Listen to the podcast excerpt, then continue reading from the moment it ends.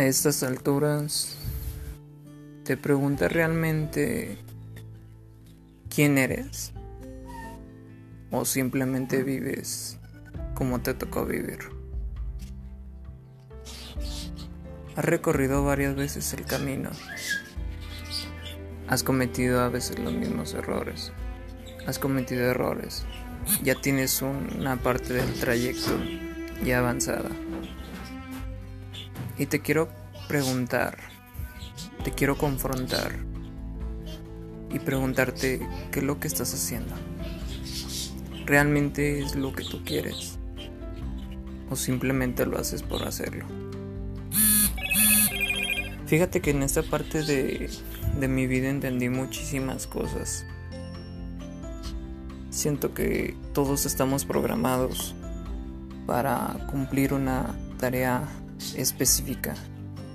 Como por ejemplo, yo siempre viví pensando que hacía lo que yo quería. Y realmente no. Cuando confronté estos pensamientos me di cuenta de que esta programación que yo tenía era la que me habían inculcado en la familia. Fíjate que el problema no fue no fue ese, de hecho, fue un despertar, fue un wow. ¿Cómo puede ser posible que yo fuera una expectativa?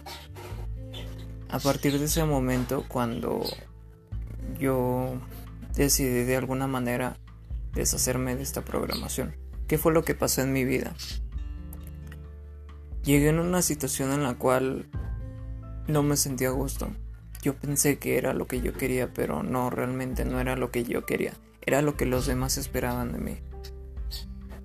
Y fíjate que gracias a esto tomé la decisión, que no me arrepiento, de encontrar ese, esa parte, encontrarme a mí mismo, que considero que es algo muy importante, porque antes sentía mucho vacío, cuando estaba solo, cuando escuchaba música. Y fíjate que ese vacío, por más que intentase llenarlo, se hacía cada vez y cada vez más grande, al grado de utilizar otras personas para intentar llenar ese hueco. Mi vida cambió cuando a la persona que yo más quería en este mundo, de alguna manera tomó su camino.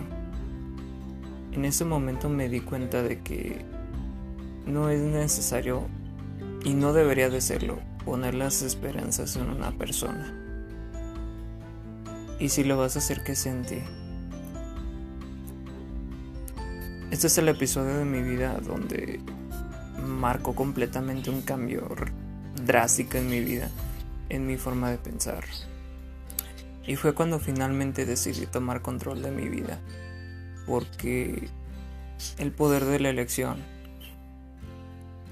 normalmente lo dejamos en otras personas.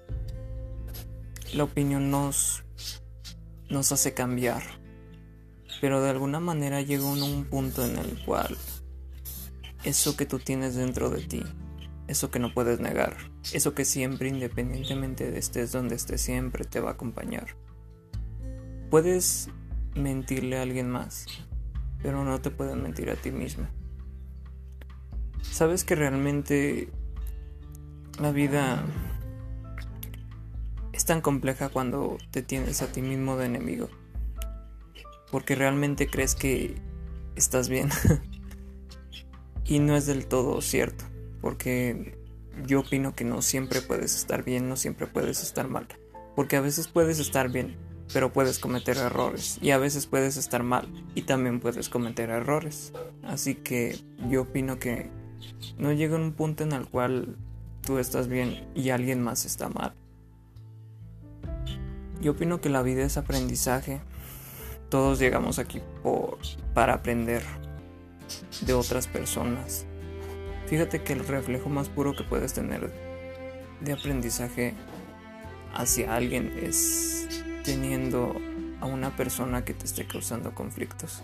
Fíjate que hace poquito entendí esta parte.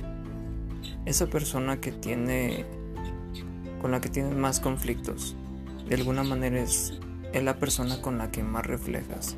Yo siento que la vida te pone ese tipo de situaciones para de alguna manera entiendas cómo afrontar esta situación contigo mismo. Déjame decirte que también opino que la vida es un constante aprendizaje.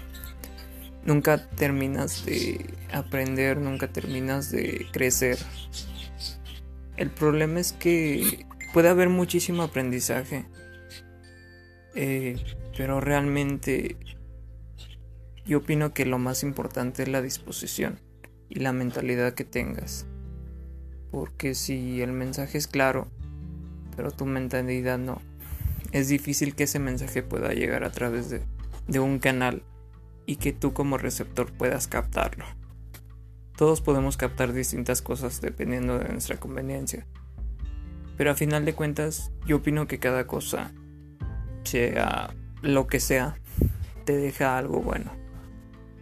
Todo tiene su lado bueno. El problema es en qué posición lo estás viendo.